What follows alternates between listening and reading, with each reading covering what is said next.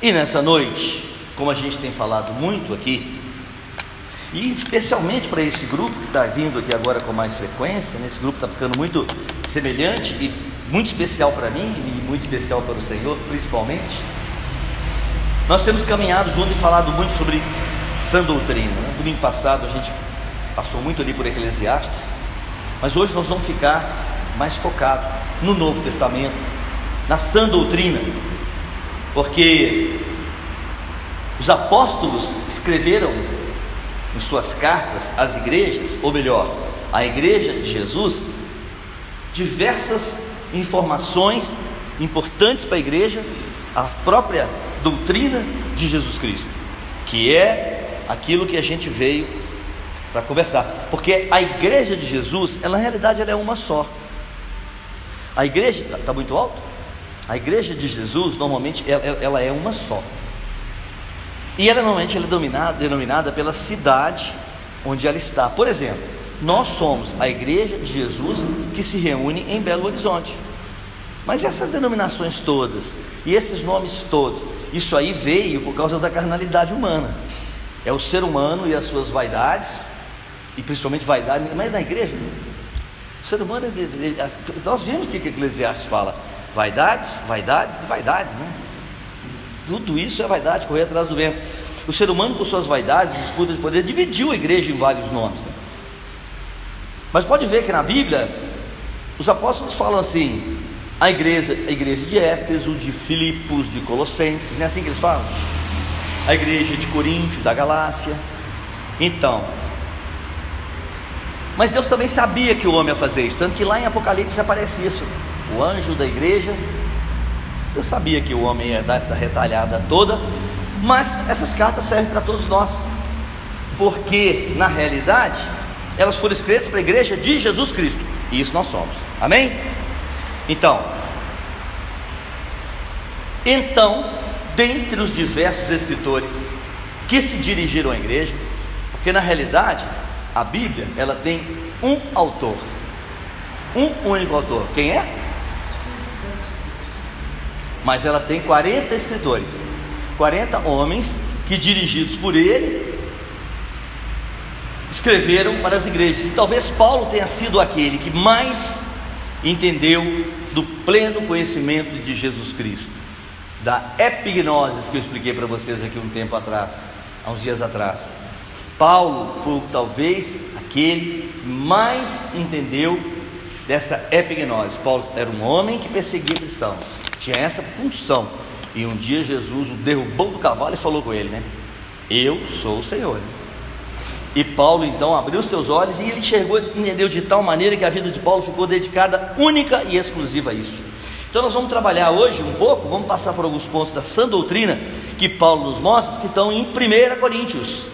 Vamos levar nossas Bíblias lá para 1 Coríntios, mas vocês sabem que antes de falar do que está escrito lá, eu gosto de explicar um pouco sobre a história, sobre o contexto que é para a gente entender melhor.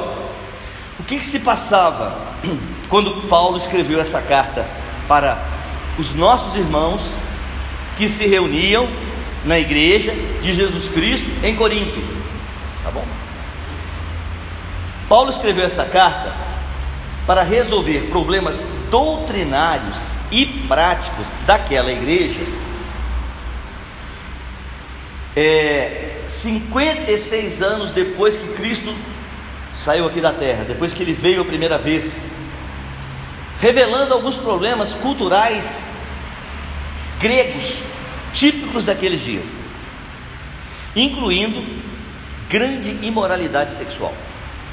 Essa era uma área muito fortemente atingida em cima de Corinto. Imoralidade sexual daquela cidade. A cidade em si, ela tinha muita imoralidade sobre o seu povo. Ela era uma cidade comercialmente muito importante, porque controlava grande parte das navegações entre o Oriente e o Ocidente. E era infame pela sua sensualidade e prostituição. E o seu nome chegou a gerar até um termo da época que, se fosse trazido para o mundo de hoje, ia complicar. Porque naquela época, corintianizar, que hoje significaria outra coisa, porque tem a ver com futebol, né? Mas naquela época não, corintianizar. Repito, naquela época significava é, praticar a prostituição. Quando falava que alguém estava corintianizando, ele estava praticando a prostituição. Já imaginaram a dificuldade da igreja naquela época, gente? Que hoje não é assim, é? Hum. Hoje não, né? Será? Hoje, do mesmo jeito que naquela época, tem cidade mais complicada como Rio de Janeiro, tem cidade um pouco mais tranquila como Belo Horizonte, talvez, né? Em suma, o que Paulo falava àquela igreja vale para hoje, afora alguns detalhes de época, mas vale para hoje integralmente. E também é importante entender esse contexto, senão vai ficar difícil entender certas coisas que Paulo fala. A gente tem dificuldade, às vezes, por não entender o contexto, entender uma, algumas coisas que Paulo falou. Mas ele falou para a igreja da época, então tem certas contextualizações que a gente precisa entender. Então vamos falar um pouquinho. 1 Coríntios, vamos entrar um pouquinho agora na, na palavra em si. 1 Coríntios, vamos lá no capítulo 6 de 1 Coríntios. 1 a Coríntios. Eu tenho me ouvido às vezes nessas gravações e às vezes vamos procurar, começar a procurar corrigir certas falhas de, de linguagem, né? 1 Coríntios, no capítulo 6, no verso 9. Vamos comigo lá. A partir do verso 9.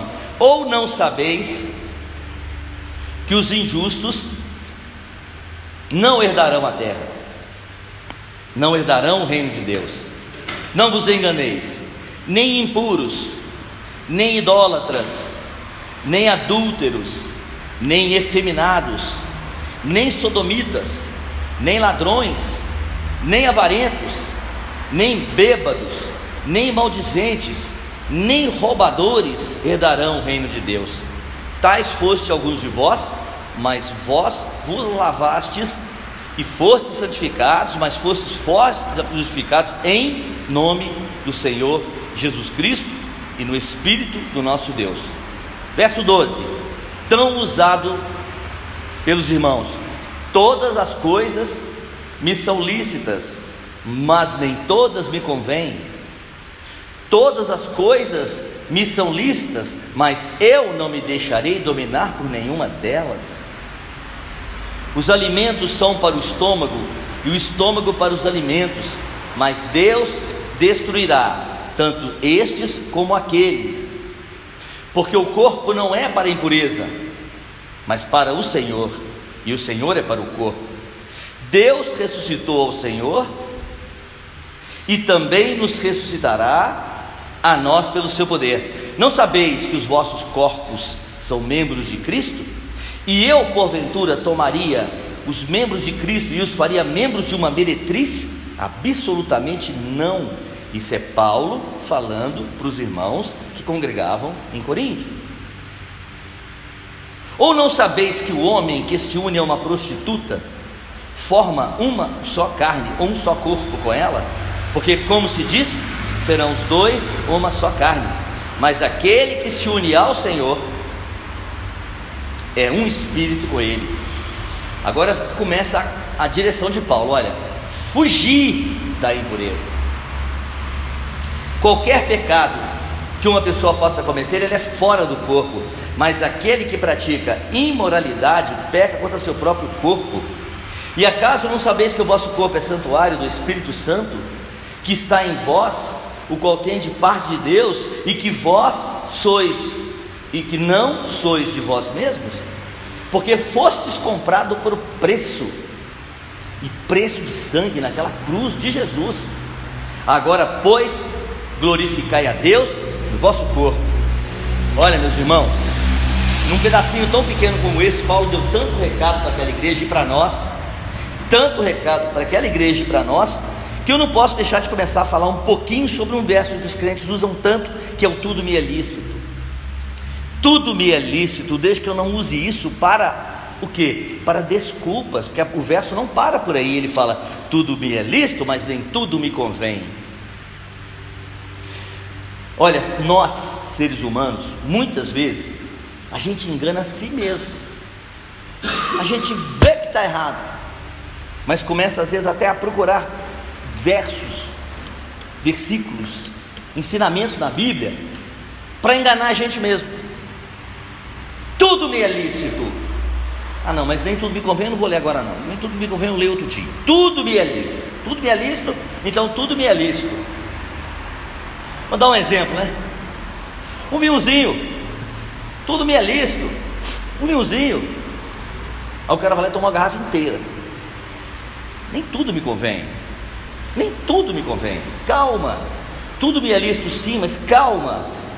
Será que você está usando da forma certa o nem tudo me convém? Será? Você, individualmente, que está me ouvindo, será que você está ouvindo perfeitamente o nem tudo me convém?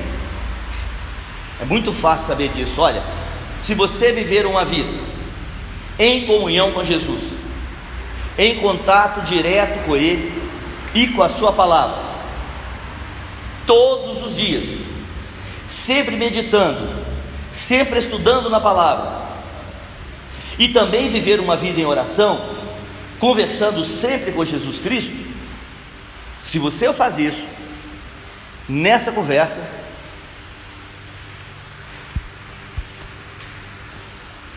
se você faz isso e nessa conversa, perguntar a Ele alguma coisa, seja lá o que for, se te convém, o Senhor te responde. O Senhor te responde. Mas depende de você estar realmente vivendo uma vida com o Senhor. Realmente pegando a palavra de Deus todo dia, meditando nela, estudando, orando, sabe? Indo lá para o seu quarto de guerra, vocês vão entender o que é quarto de guerra quando assistir. Indo lá para o seu quarto de guerra e orando ao Senhor nos pontos mais importantes da sua vida e querendo realmente que Ele te corrija. Porque muitas vezes a gente fala que quer a correção do Senhor, mas não quer nada, não quer nem saber da correção do Senhor. Quer, mas não quer. Não, eu quero, desde que não burle tudo que eu quero. Eu quero a sua vontade, desde que não vá contra a minha. Aí complica, né? Tudo me é lícito, mas nem tudo me convém. Nem tudo me convém. Isso é de cada um, isso é da vida de cada um, isso é individual. Não teria como, não dá, não dá nem muito certo querer dar conselhos, ou mesmo saber exemplos mais específicos. Mas uma coisa eu sei. Abre para mim Colossenses 3,15, enquanto eu continuo falando. Uma coisa eu sei: se você viver uma, vi, viver uma vida em comunhão com o Senhor, do dia a dia mesmo, ouvindo-o e conversando com Ele todos os dias, porque o Senhor quer conversar conosco, gente, é conversar mesmo. Oração é conversar com o Senhor. E aí você perguntar 15, e aí você perguntar alguma coisa para Ele, o que vai acontecer? Dá uma olhada lá. 15. E a paz de Deus, para a qual também fosse. Não, não é essa, isso que eu quero, não. Colossenses 3,15: Seja a paz de Cristo, o árbitro de todas as coisas em vossos corações. Não é isso mesmo. Então, Amém.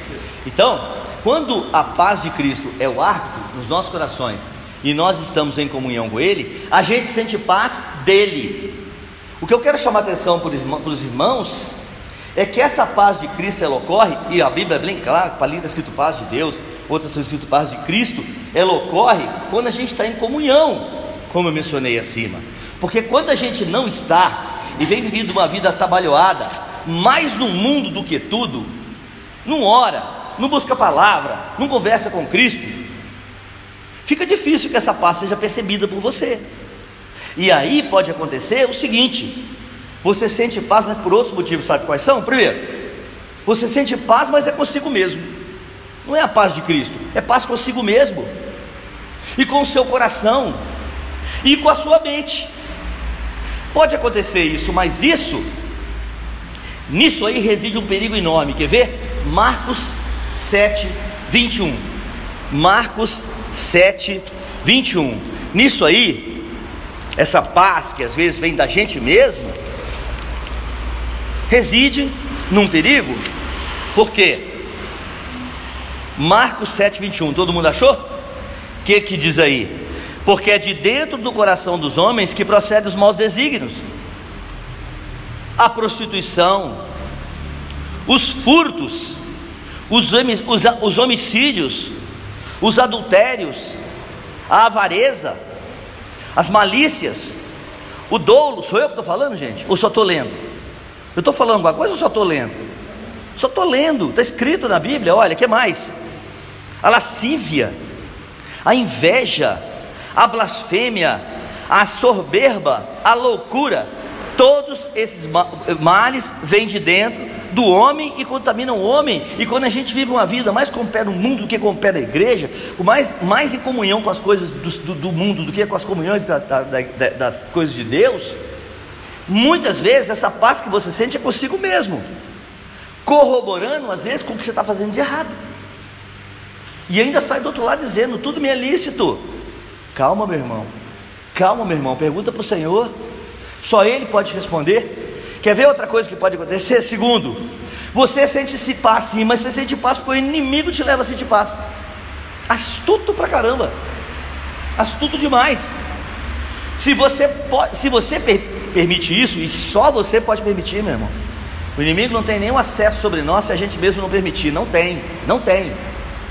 Se você permite isso, através da sua alma e de uma vida muito afastada da palavra de Deus, e afastada da comunhão do Senhor, pode acontecer, isso entristece a Deus. Mas com seu livre-arbítrio, você pode tirar de sobre você o que há de bom de uma vida reta no Senhor, e pode, e eu estou falando isso é para crente, não é para incrédulo, não, é quem aceitou Jesus mesmo.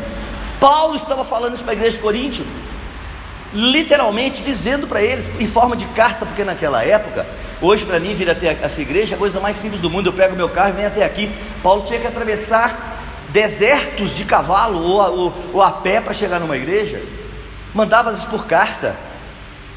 E eles escreviam para que aquilo fosse lido lá na frente, o pessoal lia. E as pessoas sentadas recebiam ou não, né? Como é hoje. Recebiam ou não. Uma terceira coisa que pode acontecer com essa tal paz é que você sente paz porque aquilo é o que você cobiça, e às vezes a sua cobiça é o pecado. Isso é bem sério, porque o pecado não ocorre de uma hora para outra, ele não ocorre de uma hora para outra, ele nasce na concupiscência dos olhos, e depois ele germina, e depois ele matura, ele cresce para depois nascer. Não é de um dia para o outro. Ninguém, ninguém, ninguém se deita com uma prostituta em um momento de fraqueza. Não, não é assim que acontece. Não é assim que acontece. Pode até ser, agora estou dizendo eu, mas eu mesmo não acredito que seja assim. É uma coisa que vem na sua cabeça, aquilo vai maturando, maturando, e as desculpas vão acontecendo até que o pecado desabrocha. Olha, uma mentirinha, uma mentirinha. Fala que eu não estou. Eu até acredito que pode acontecer num momento de fraqueza. Mas uma grande coisa como essa, não. Isso tudo tem a ver com o quê? Com o fato da gente às vezes estar vivendo uma vida muito misturada com as coisas que estão na palavra de Deus e com as coisas que estão no mundo nos puxando. Então você está falando para a gente não viver do mundo? Não, não, nem Deus falou isso. O que, que, que foi que Jesus falou? Não peço que os tire do mundo. Foi assim, não foi? Mas que os livre do mal. Mas, meu irmão, nosso corpo é dividido em três partes: corpo, alma e espírito. Quando você levanta sua mão e aceita Jesus como Senhor e Salvador de sua vida, duas partes do seu corpo têm salvação automática. Primeiro, o corpo, porque vai ressuscitar. Segundo, o espírito, porque para o inferno você não vai mais, acabou.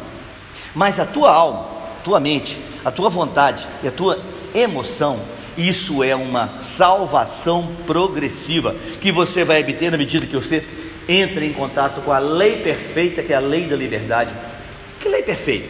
Que lei da liberdade? A lei de Jesus Cristo, que veio porque a lei mosaica estava enferma e não trazia remissão dos pecados. A lei perfeita, a lei da liberdade, ela veio através de Cristo Jesus. Onde é que está isso? Vamos lá, vou lá agora, antes que a gente continue.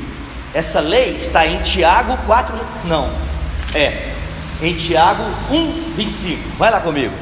Tiago 1, 25. Só para nós já, falamos, já falei isso aqui várias vezes, eu sei, mas é bom a gente relembrar para a gente entender que essa tal lei perfeita, essa lei de Jesus Cristo, é que nos que, que é, ela, ó, lei da liberdade, não lei da libertinagem. Liberdade, olha, 25. Mas aquele que considera atentamente na lei perfeita, na lei da liberdade, e nela o que? Fala para mim, persevera. Nós é que perseveramos ou não, meu irmão. O Senhor foi lá naquela cruz e morreu para que você tenha que você seja ressurreto. Isso você não pode fazer por você. Para que você não vá para o inferno, isso você não pode fazer por você. Mas a sua vida aqui na terra é você que persevera nela. E não sendo apenas um ouvinte negligente. O que é um ouvinte negligente? Você vem aqui, escuta tudo que, que fala, bababá, mas lá, lá fora não, não, não segue, não faz, esquece. Amanhã está vivendo uma vida totalmente longe das coisas do Senhor. Não sendo apenas um ouvinte negligente, mas operoso praticante. Aí o que ele fala? Esse, quem fizer isso, será bem-aventurado no que realizar.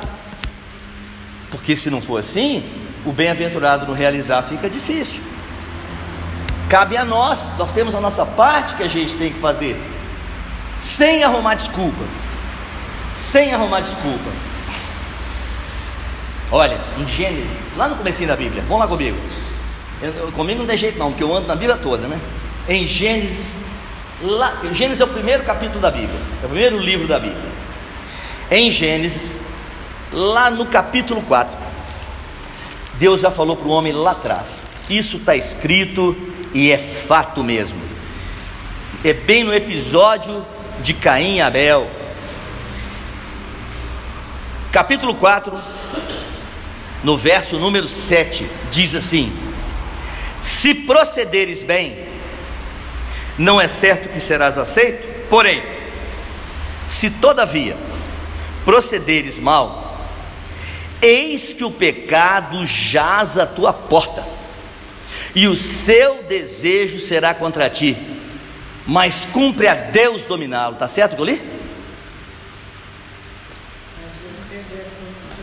Cumpre a ti dominá-lo, não cumpre a Deus, cumpre a ti, cumpre a cada um de nós dominar, porque o pecado, meu irmão, é assim, olha, ó. Tem até musiquinha toque, toque, toque. Não tem musiquinha toque, toque, toque? Toque, toque, toque, alguém me bate a porta. A gente não canta isso para criança? É. é Aí fala, não, não, não. Você não pode entrar. Quem está falando não? Nós mesmos. Cabe a nós resistirmos a isso. Porque o pecado, ó, ele bate a porta, ele jaz a porta. E o seu desejo será contra ti.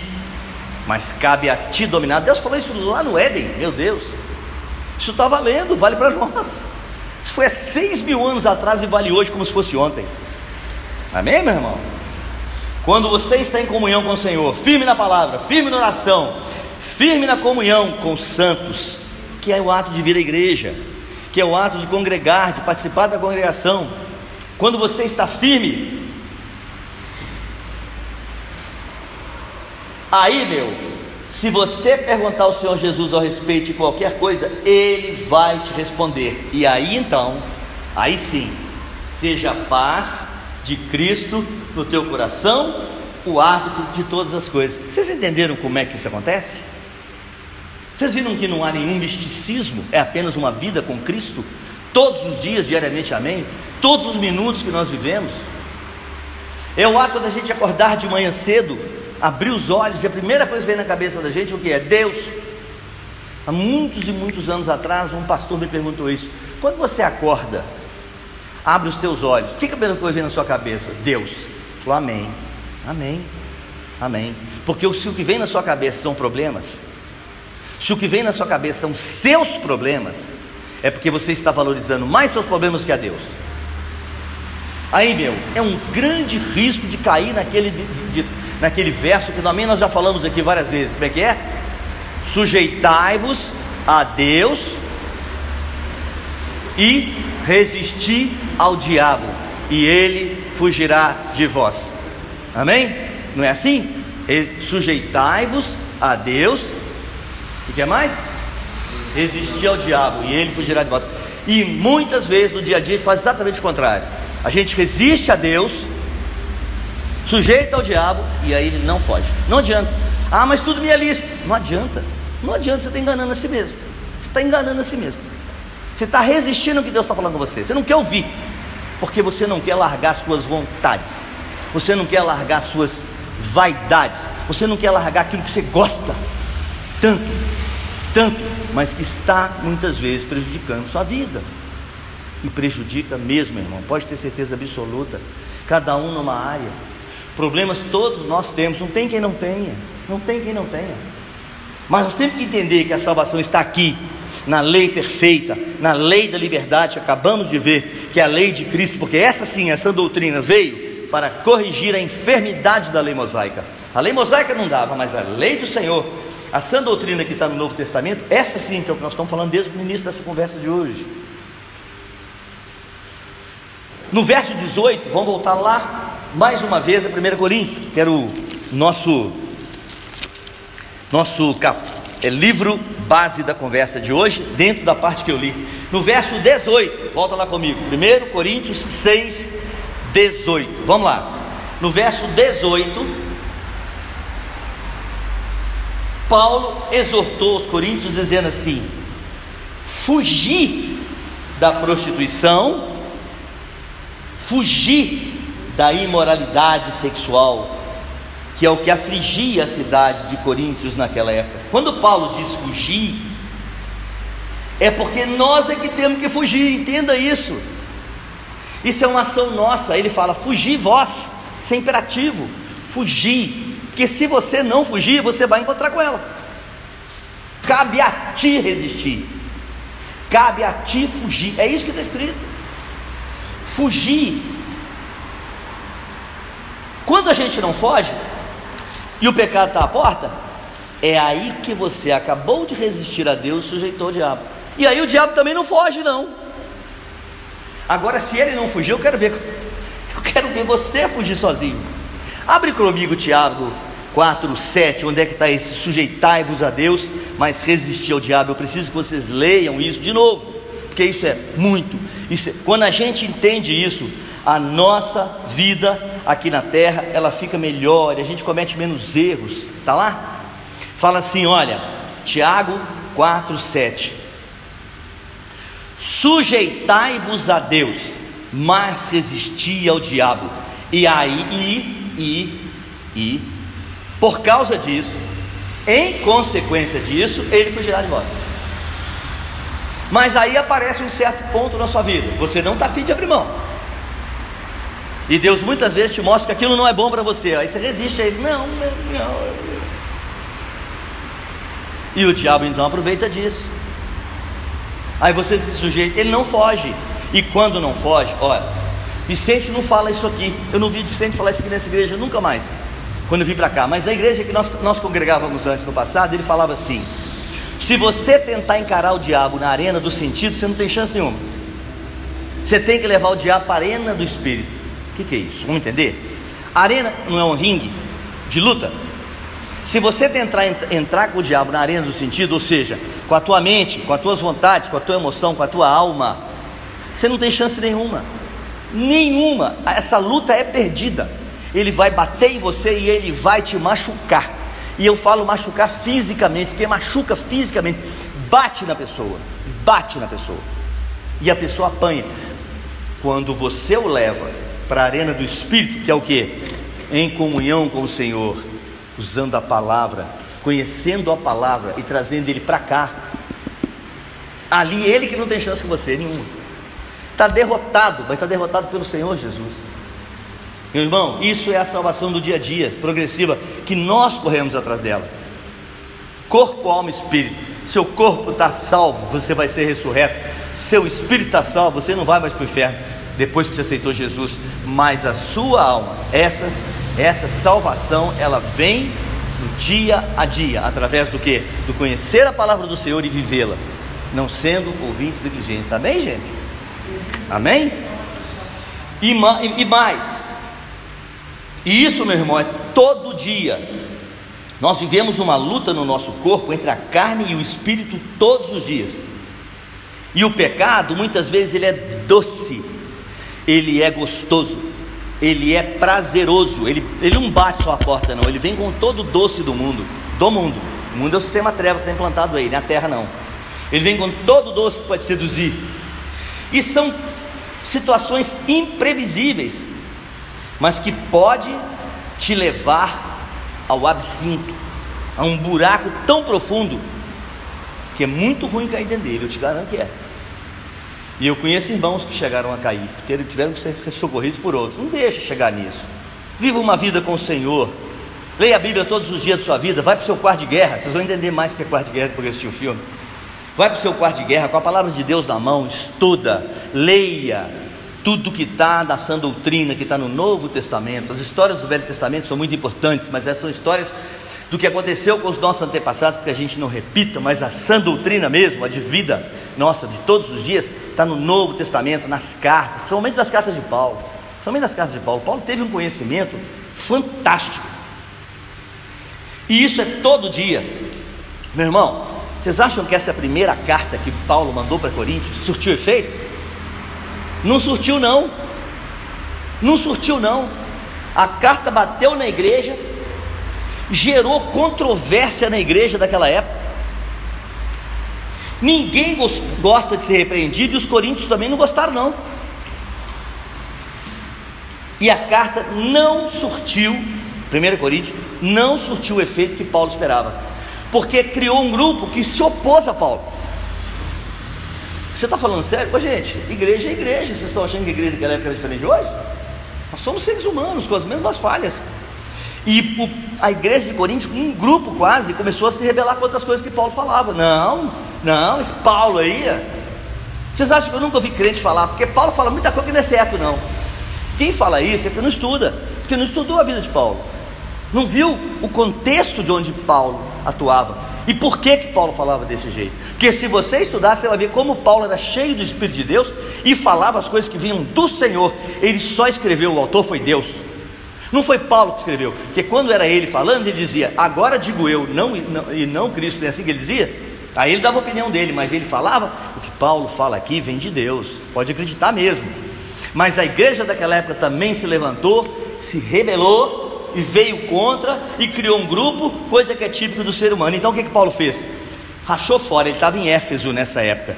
Ele foi de Éfeso para Corinto, foi de encontro àquela situação. Mas como naquele tempo? Não tinha carro, Carro tinha, mas era com cavalo, né? Não tinha carro com motor, não tinha motocicleta, não tinha avião, era tudo no pé, tudo muito distante. Quando ele lá chegou, por incrível que pareça, ele foi, ele foi recebido com uma hostilidade explícita da igreja. A igreja o recebeu hostilmente, principalmente pelo líder daquela oposição. Agora você imagina só, mas será que foi só naquela época que a rebeldia humana atuou? Ou será que a rebeldia humana também não acontece na igreja de hoje, quando a gente fala as coisas de Paulo aqui, ó? E depois a gente sai por lá de fora ali, não vive nada disso do que está escrito. Sai fazendo tudo diferente conforme a nossa cabeça quer. Nós temos uma facilidade enorme para alimentar o nosso corpo. Ninguém esquece de tomar o café de manhã cedo. Aliás, você não vai esquecer de comer quando você chegar em casa agora. Tem certeza que não? Chega todo mundo em casa doido, ó, mas isso aqui, onde fica? Isso aqui, onde fica? Amanhã. Não, depois de manhã. Não, depois de manhã. Não vou no culto, né? O culto é uma bênção. Eu congregai-vos, sem dúvida. Mas a nossa vida com Cristo é todo dia, gente.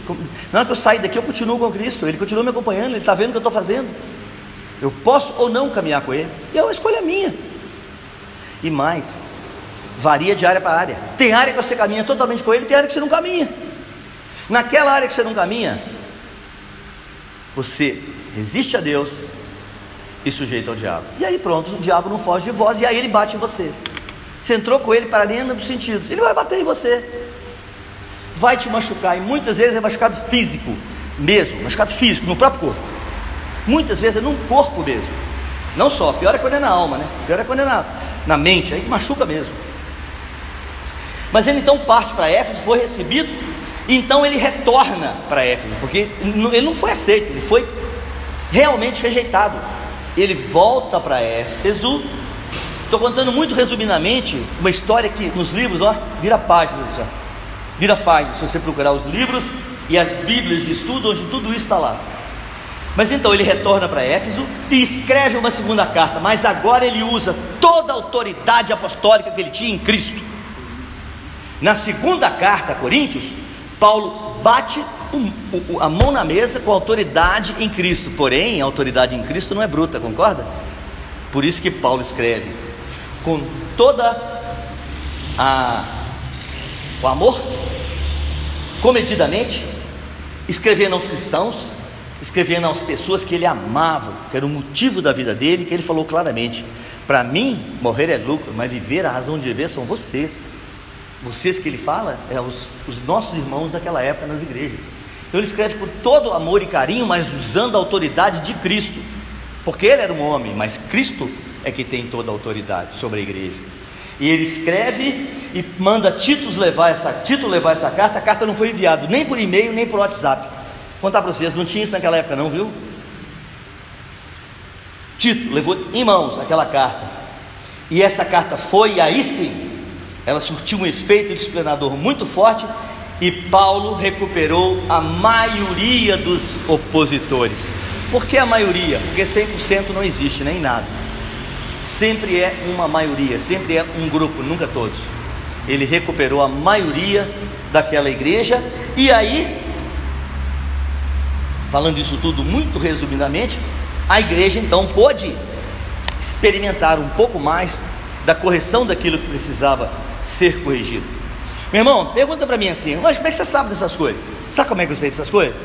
Lendo a palavra, meditando na palavra, estudando a palavra, estudando onde estão os artigos para serem estudados. Quanto mais eu faço isso, mais, mais comunhão eu tenho com o Senhor, porque é automático, é automático. Como eu tenho que me preparar para vir aqui falar para vocês, mais em comunhão fico com o Senhor. Vocês acham que preparar uma palavra para todos os domingos é uma coisa assim? Não, é não, porque se eu viesse aqui falar por mim mesmo, eu nem vinha. Ou eu falo pela direção do Espírito de Deus, ou então eu fico na minha casa. Eu estou aqui para servir a Deus. Eu estou aqui para servir a Cristo, para a honra e glória deles. Minha não, não preciso, de, não de honra e glória desse mundo para nada. Não sinto falta disso, nem quero, nem quero. Se eu quisesse, eu continuava nos cargos altos que eu tinha nas empresas. Lá sim tinha honra e glória do mundo. Aquilo não me interessa, não. Nada, vale nada. É correr atrás do vento. Lembra de Eclesiastes da semana passada? Aquilo é correr atrás do vento, vale nada, nada. Não satisfaz nada aqui, ó. Mas então, enquanto eu sou obrigado a estudar, etc, etc, isso aumenta a minha comunhão. E quanto mais aumenta a minha comunhão, mais ele fala comigo, ele mais me habilita a resistir às ciladas do inimigo. Porque o inimigo continua arrumando cilada para todo mundo, para todos nós. Você acha que o inimigo gosta de me ver vir aqui falar as coisas do Senhor na direção de Deus? Não gosta não. Não morre de raiva de mim, ele adoraria que eu morresse. E por que ele não morre? Não morre porque o Senhor não permite. Não morre porque o Senhor é acima de tudo e de todos. Não morre porque o diabo não tem poder para com Deus. Deus já o venceu naquela cruz há muito tempo, através de seu filho Jesus. Jesus Cristo venceu na morte, e morte de cruz, mas mais que na morte, na ressurreição. Quando Deus ressuscitou Jesus dentre os mortos, aí sim, é na ressurreição que está nosso grande. Opa, estou livre, estou salvo. Na ressurreição do Senhor, mas vamos continuar. Então, ciladas que são inúmeras e são sutis. E muitas vezes usam as pessoas mais, presta atenção, olhem para mim, todos, olhem para mim. Usam as pessoas mais próximas de nós, as que mais nos fazem falta, para nos acertar. O diabo usa isso, mas usa muito.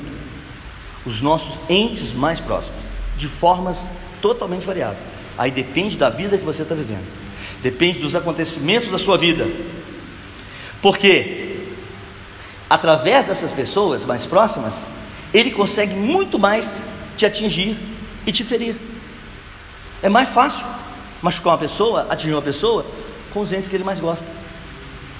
Vai depender muito de onde você põe o teu amor para saber como ele vai agir. Ele fica de olho, esperando circunstâncias, porque a botar a mão em você ele não pode. Botar a mão em você não pode porque Jesus Cristo não deixa. Então ele vai querer armar circunstâncias, cenas da vida, para tentar, para tentar te atingir, tentar, porque Deus nos protege sempre. Como está escrito em. Não precisa de lá, não, eu vou falar eu mesmo. Como está escrito em Salmos 46, 1 diz: O Senhor é o meu refúgio e a minha fortaleza, seguro presente nas tribulações. Esse verso é muito importante, é o 46, 1 de Salmos, muito importante na minha vida. Meu irmão, desde que eu queira, desde que eu queira, tudo que acontece conosco na nossa vida, que vem do nosso livre-arbítrio, vem da nossa vontade, porque se eu não quiser e começar a resistir ao Senhor, sujeitar ao diabo, e ele não foge de nós, a gente abre brechas na nossa vida, e junto com essas brechas vem o pecado, e com ele vem as suas inevitáveis consequências, porque quando há pecado, as consequências vêm junto e elas são desastrosas. Elas são desastrosas, de todos os tipos: doença, morte, separação de casais, perda financeira, etc, etc, etc. Isso eu não vou falar, não, sabe por quê? Eu não quero ficar dando glória para o diabo aqui. Eu quero que a gente acorde para a gente saber como é que a gente faz para fechar as portas da nossa vida para essas brechas. Não adianta você pensar que você vai viver uma vida com um pé aqui e um pé lá. Não adianta. Ninguém vai, vai servir a dois senhores ao mesmo tempo. Está escrito na Bíblia isso. Ou você está lá ou você está cá. Não tem morto ou meio morto. Você está vivo ou você está morto.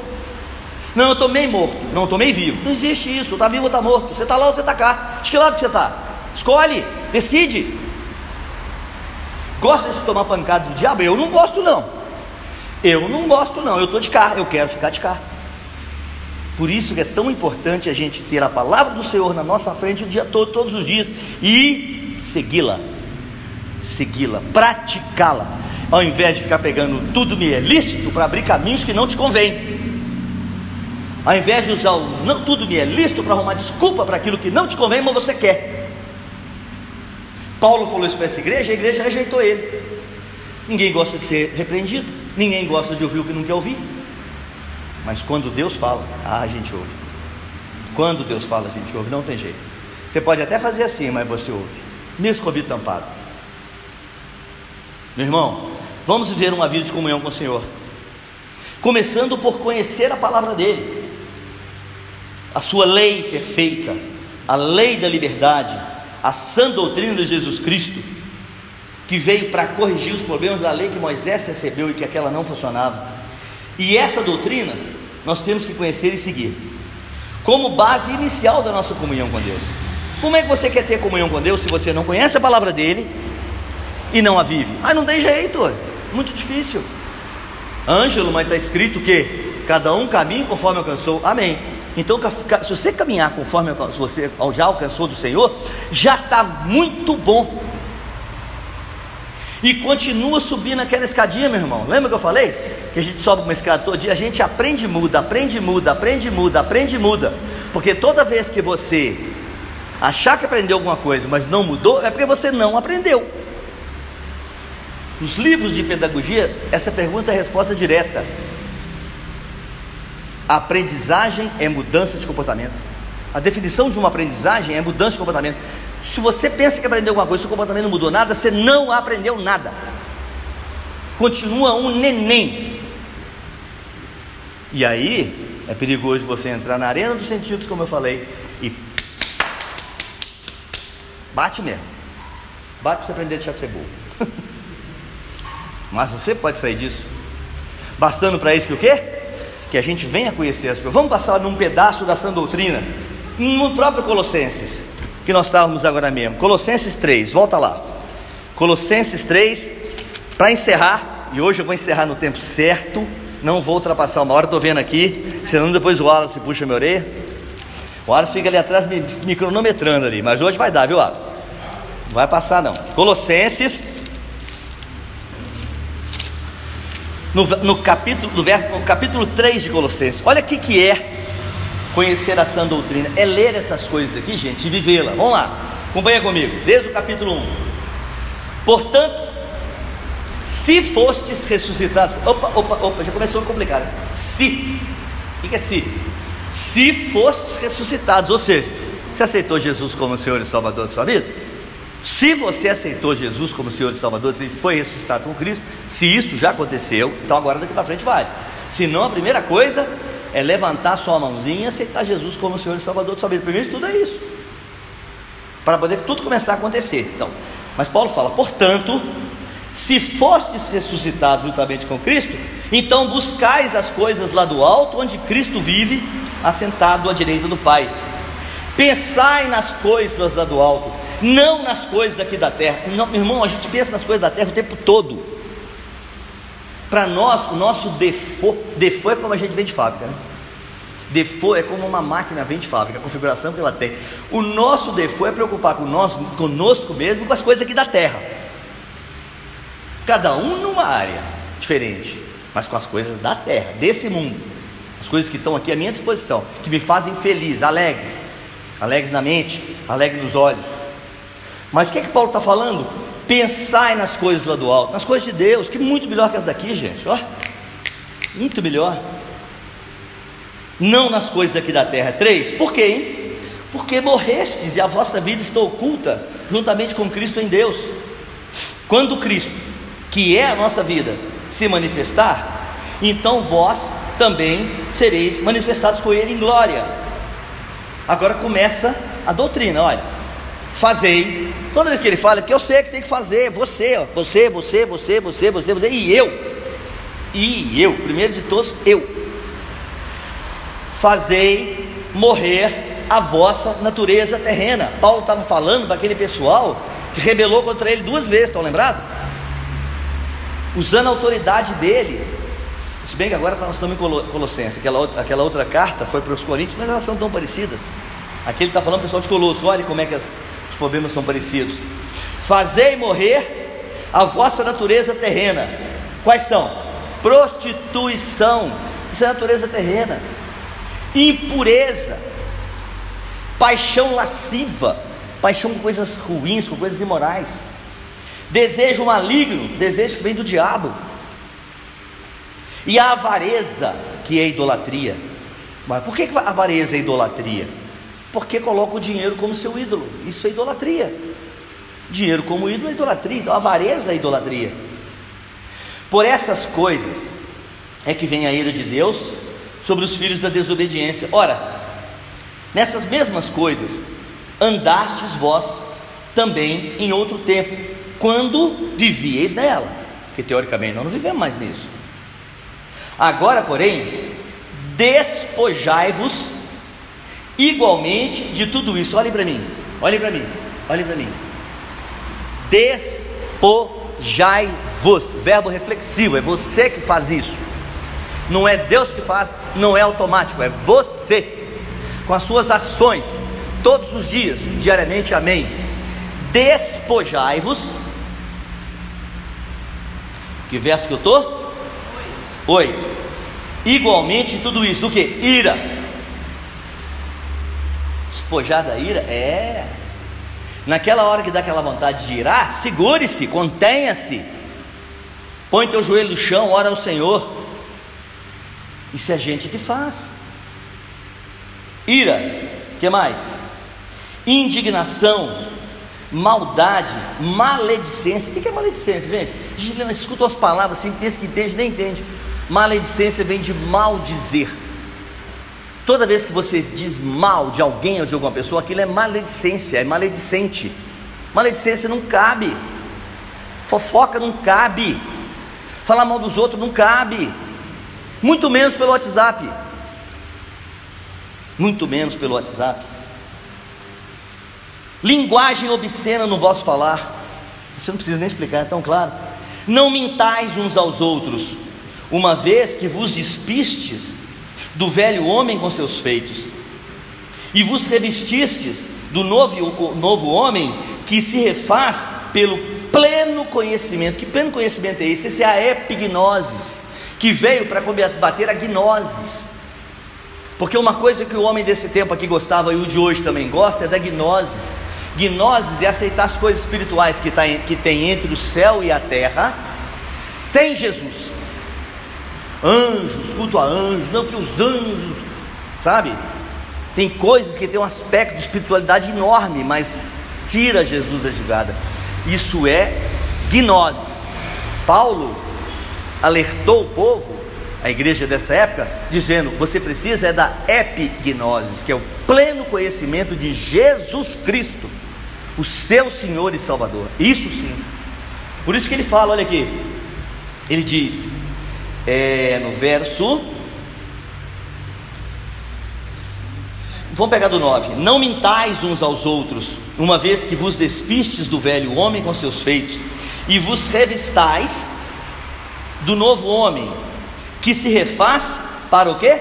Para epignoses, para o pleno conhecimento de Jesus Cristo, segundo a imagem daquele que o criou, onde não pode haver grego nem judeu, circuncisão nem incircuncisão, bárbaro, cita, escravo, livre, porém Cristo é tudo e em todos, porque depois que Cristo veio e rasgou o véu de cima para baixo, ele abriu a porta para todos nós, para os judeus estavam na direção dele, agora todos nós estamos através de Jesus Cristo. Nós, os gentios, gentio é quem não, quem não é judeu, nós, os gentios, obtivemos acesso à graça através de Jesus Cristo. E Paulo foi o cara que Deus levantou para falar aos gentios. Por isso que ele fala tanto para nós. A missão principal de Paulo era pregar aos gentios, explicar para os gentios que agora tudo era novo, não era mais velho, era novo, novo testamento, sã doutrina, período da graça, período do amor, período da paz e não do juízo. O juízo virá, mas não é agora. Não estamos vivendo o período do juízo, estamos vivendo a graça de Jesus Cristo. Viver agora é muito fácil, somente para quem pode cultuar, como é o caso nosso aqui no Brasil. Mas então, verso 12: revestivos, de novo, olha, é verbo reflexivo, é você que tem que fazer, revestivos vocês mesmos, do que? Como eleitos de Deus, santos e amados, de ternos feitos de misericórdia, de bondade, de humildade, de mansidão, de longanimidade. Suportai-vos uns aos outros, perdoai-vos mutuamente. Isso é tão importante, gente. Caso alguém tenha motivo de queixa contra outro, assim como o Senhor vos perdoou, também perdoai vós. Se tem uma coisa que importa a nossa vida é falta de perdão. Eu já preguei isso aqui nessa igreja, uma noite dessa, sobre falta de perdão. E eu um dia vou voltar nesse tema. Falta de perdão. Vou falar isso aqui, porque a Bíblia fala que quando a gente não perdoa, verdugos perturbam a nossa mente. Não esquece daquilo. Aquilo te perturba todos os dias da sua vida. É terrível. Mas eu não vou falar agora sobre isso, não. Eu volto nesse tema. Já preguei isso aqui, me lembro bem. Mas vou voltar nesse tema porque ele é muito importante. Perdoar. Temos que perdoar para a gente conseguir seguir essa doutrina. 14. Acima de tudo, porém, esteja o amor, que é o vínculo da perfeição. E quem é a perfeição? Biblicamente, Deus é colocado com três posições. Primeiro, Deus é justiça perfeita. Deus é amor e Deus é fogo consumidor. Essas são as três colocações principais para Deus. Se Deus é justiça perfeita, tudo que é perfeito vem de Deus. Por isso que ele usa esse termo aqui, olha, o vínculo perfeito, ou seja, o vínculo que vem de Deus é o amor. O amor. Deus é amor, Deus te ama, mas Deus te ama numa proporção tão grande que ele mandou o próprio filho dele vir aqui morrer por cada um de nós. Deus nos ama. O amor de Deus é uma coisa, meu Deus, sabe por que você ama alguém? Sabe por que você ama alguém? Porque primeiramente Deus te amou. Se Deus não tivesse te amado, você não amava ninguém. Você ama porque Deus te amou. O amor vem de Deus. E está na nossa natureza. Nós somos feitos o quê? A imagem e semelhança do Senhor. Por isso que o amor é tão importante. Então ele fala, olha o que ele diz aqui. A gente não pode ler a Bíblia rápido, sabe gente? Tem que ler devagar, não sai lendo depressa não, porque tem tanta coisa. O parar e meditar quando a gente lê, esperar que Deus nos explique as coisas. Olha como é que ele fala aqui: acima de tudo, porém, esteja o amor, que é o vínculo da perfeição. Aqui o verso que eu queria, ó. Aqui o verso que eu queria. Seja a paz de Cristo. Essa Bíblia está Ah, é, tá certo. A tradução é um pouquinho diferente. Eu gosto dessa tradução aqui, olha. Seja a paz de Cristo o árbitro em vossos corações, a qual também foste chamados em um só corpo, e que mais? E, e, e sede agradecidos. Sede agradecidos, falamos sobre isso agora mesmo, né, Reginaldo? Sede agradecidos. Habite ricamente em vós a palavra de Cristo. Como que a palavra de Cristo pode habitar ricamente em mim se eu nem pego na palavra? Se eu nem toco a mão na Bíblia? Eu vivo de segunda a sexta-feira como se eu não existisse para, para as coisas de Deus. Eu vivo 100% preocupado em alimentar meu corpo, 100% em trabalhar, 100% em ver televisão e nada, nada, nada, nada para a palavra. Como que pode habitar ricamente a palavra de Deus em você se você nem toca a mão nela? Se você não lê, se você não estuda, se você não medita, não tem como, é impossível, é impossível. Por isso eu estou para dizer para vocês que mais importante que comer durante um dia é a gente se preocupar com a palavra do Senhor. Ah, mas se você não comer, eu morro. É, mas se você não, não, não se alimentar espiritualmente, você não morre porque Jesus morreu por você, graças a Deus. Mas a sua vida aqui na terra fica do jeitinho que o diabo gosta, doido para bater no você. O diabo quer te bater, é isso que ele gosta. Ele não pode te levar para o inferno mais, ele quer dar no você uns cascudos. E esses cascudos são físicos. Físico mesmo, não uns cascudos mesmo. Já ser besta, aprende? Ou? Mais ou menos assim. eu falo brincando, mas é a forma que eu vejo, para mim mesmo. Quando acontece tem uns que às vezes eu mesmo faço assim, hum, é possível que você não está vendo?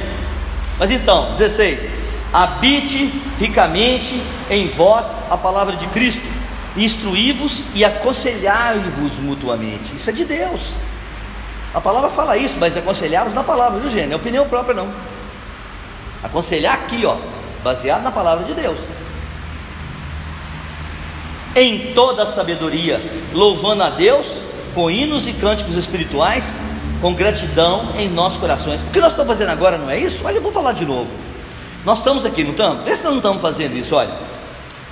Habite ricamente em vós a palavra de Cristo. Estamos falando da palavra de Cristo Instruí-vos e aconselhai-vos mutuamente, estamos. Louvando a Deus com salmos e hinos e cantos espirituais, com gratidão e com ações de graça nos vossos corações. Amém?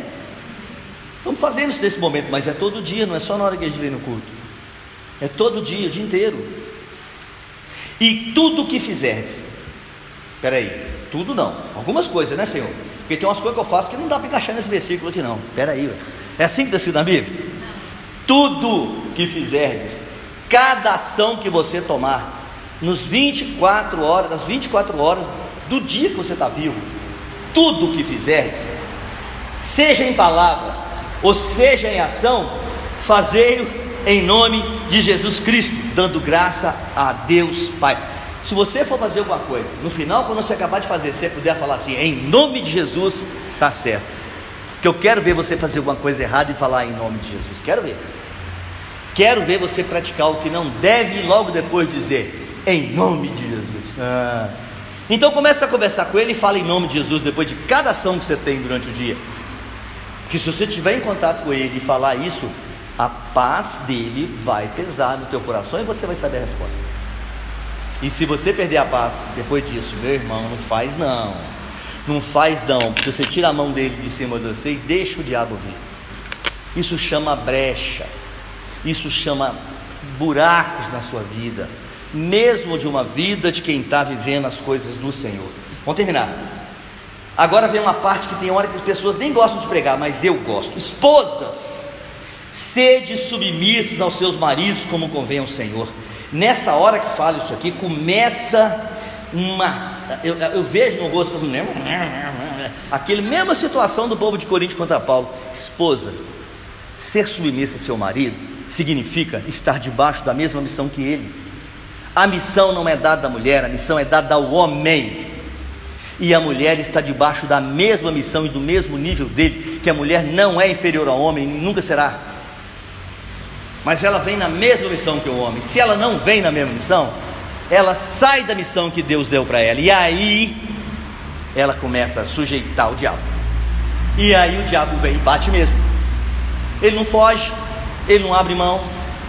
E quantas vezes, olha meus irmãos, quantas vezes eu vi esposas submissas, em alguns momentos, entrar em total insubmissão. completamente submissa num tanto assim da vida e totalmente submissa numa área dessa. É nessa área que o diabo vai, e vai mesmo. Aquele resto todo aqui, não, tá bom, isso aí tá legal. E olha esse pedacinho aqui, ah, então você aguenta agora aqui, ó. Não adianta, está escrito. Não adianta falar que não leu, que não entendeu. Você pode não aplicar, aí aguenta, aí aguenta. Aguenta, gosta de apanhar? Aguenta. E ele continua: Maridos, amai as vossas esposas e não as trateis com amargura. Que é outra coisa difícil, porque no relacionamento do dia a dia, a tendência do ser humano às vezes é ser áspero com quem mais ama. Mas não é assim que Deus ensinou. Então segure-se, contenha-se, retenha-se. Filhos, em tudo obedecer aos vossos pais. Não cabe desobediência de filho com pai. Em tudo obedecei aos vossos pais, pois fazê-lo é grato diante do Senhor. O Senhor quer filhos obedientes. Do mesmo jeito que você também quer que seus filhos sejam obedientes, Ele também quer que você seja um filho obediente com Ele. Filhos, em tudo sejam obedientes, nós com Ele também. E cada vez que a gente pega a palavra e começa a trucar, falar, não, isso aqui não é bem assim, não. Não é assim que está a coisa. Você está sendo desobediente para com Deus. É entre você e Deus, como filho de Deus. E essa desobediência tem custo. Não adianta. Tem custo e tem consequência. Porque tudo tem consequência. A lei da semeadura ninguém elimina. Como é que fala na lei da semeadura? Tudo aquilo que plantares, certamente ceifarás. Não tem jeito. Plantou, colheu. Pedro, com aquele jeitão dele bruto, quando foram botar a mão no Senhor, ele partiu para cima do guarda e cortou a orelha do guarda. A orelha caiu no chão, Jesus pegou a orelha e colou, não foi? Você sabe por que Jesus colou a orelha? Porque senão Pedro morria na espada e Pedro ia morrer crucificado. Deus sabia disso. Ele colou a orelha para tirar essa lei da, da, da, da, da semeadura que eu acabei de falar, atuar sobre a vida de Pedro. Porque se ele fere na espada, ele vai ser ferido na espada. Foi onde surgiu aquele ditado popular que diz: Quem com ferro fere, com ferro será ferido. É um dito popular que vem da Bíblia. Depois ele fala: Pais, não irriteis aos vossos filhos para que não fiquem desanimados. Servos, você não trabalha? Você não trabalha para alguém? Está explicado aqui também: servos, obedecei em tudo aos vossos senhores, segundo a carne, não servindo apenas sob vigilância, visando agradar a homens, mas com singeleza de coração e temendo ao Senhor. E tudo quanto fizer, fazei-o de todo o coração, como para o Senhor, e não como para homens, cientes que receberei do Senhor a recompensa da herança. A Cristo, o Senhor, é quem estáis servindo, pois aquele que faz injustiça receberá em troco a injustiça feita, e nisto não tem acepção de pessoas. Amém? Meu irmão, vamos colocar de pé, vamos orar ao Senhor, vamos pedir ao Senhor que nos